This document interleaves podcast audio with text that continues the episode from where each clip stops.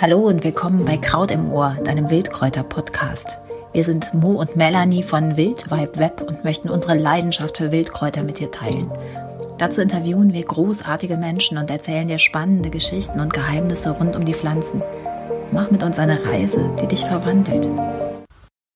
Nicht jedes Kraut wird von jedem gleichermaßen geliebt. Und es gibt ein Kraut, das so manchen wirklich in die Verzweiflung treibt. Und über dieses wunderbare Kraut möchte ich dir heute etwas erzählen. Es geht natürlich um den Giersch. Es folgt ein Essay mit ein bisschen Augenzwinkern.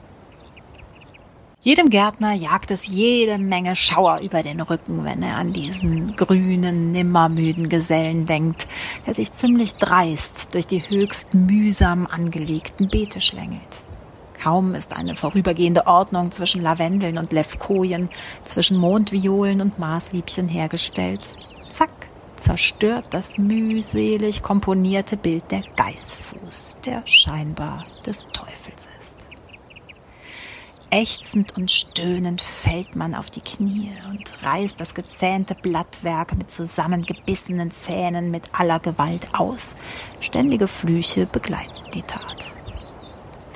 Leider sind die Wurzeln derart gut im Boden verankert, dass die Nummer mit dem Rausziehen eine Geduldsprobe fast ohne Ende ist. Tief gräbt sich Meister Giersch in die Erde, weil er scheinbar genau da für immer bleiben will.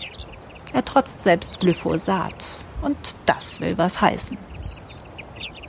Deshalb stellt sich doch die Frage, ob man nicht mit ihm besser leben kann, weil es ohne die, ihn ohne dies fast aussichtslos zu sein scheint. Was wäre, wenn er bliebe. Wenn wir uns das Ganze mal genauer betrachten, stellen wir ein paar Dinge fest. Der Magier. Giersch ist ziemlich gut erkennbar. Die Altvorderen nannten ihn den Geißfuß. Vielleicht hat der Teufel ja seinen Dreizack im Spiel. Drei, drei, drei. Mit Giersch bist du dabei. Gierschblätter lassen sich gut am dreikantigen Blattstiel erkennen wobei eine Kante abgerundet und die gegenüberliegende Seite konkav eingezogen ist. Die erste drei. Er hat immer drei Blätter, die aus einem Stängel erwachsen. Die zweite drei. Und die tauchen immer im Dreierpack auf. Dritte drei.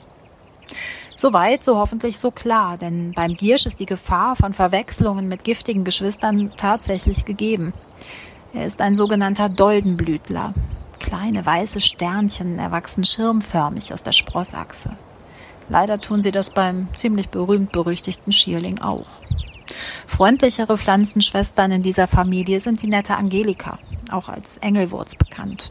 Oder ein ganzes Mittagessen mit Möhren und Sellerie, Liebstöckel, Fenchel, Kümmel, Anis und Petersilie. Der Heilsbringer. Nehmen wir weiter mal an, wir pflückten seine Blätter und probierten sie. Denn nein, wenn es sich eindeutig um Giersch handelt, ist er absolut nicht giftig. Was passiert? Er schmeckt überraschend gut, nämlich nach Petersilie, so in der Art zumindest. Gegessen haben ihn schon die Römer, die ihn bei ihren Feldzügen schlichtweg mitbrachten. Die Römer gingen, der Giersch blieb. Er hat den Hang zum Bleiben. Ließe er sich deshalb nicht vielleicht auch in der Küche verwenden? In der Tat. Neben der Brennnessel ist Giersch eines unserer ältesten Wildgemüse. Zu praktisch allen Suppen, im Salat, im Smoothie, im Dip und in der Limo bereichert er den Reigen der Aromen ums Aparte. Zumindest im Frühjahr und im Frühsommer. Danach sollte man wissen, wird er etwas penetrant. Aber jetzt, in der Sonne sitzen und einen Almdudler trinken, wo wir die Berge in diesem verrückten Jahr schon nicht sehen können, gemacht aus Giersch, Melisse, Pfefferminze und Gundermann in Apfelschorle und mit einem Hauch Zitrone abgeschmeckt. Das perlt. Du kannst ihn auch trocknen und als Tee bei Zipperleiden trinken. Denn er schmeckt nicht nur, er heilt sogar. Ahnst du es? Er trägt seine Heilkraft im Namen. Er hilft bei Gicht und bei Rheuma oder Ischias.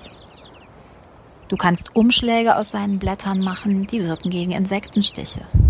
Ein Kräuterbuch aus dem Jahr 1625 weiß zu berichten, dass man ihn ebenso zu faulen Fiebern in Wein gesotten trinken kann.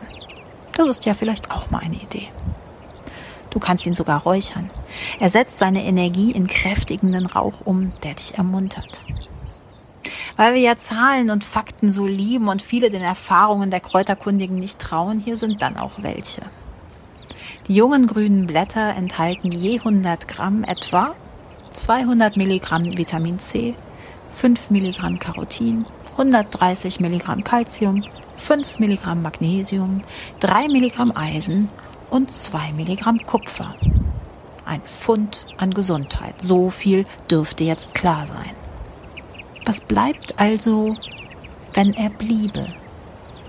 Giersch folgt uns auf dem Fuß mit seinem Geißfuß des Teufels General mit sanfter Seele.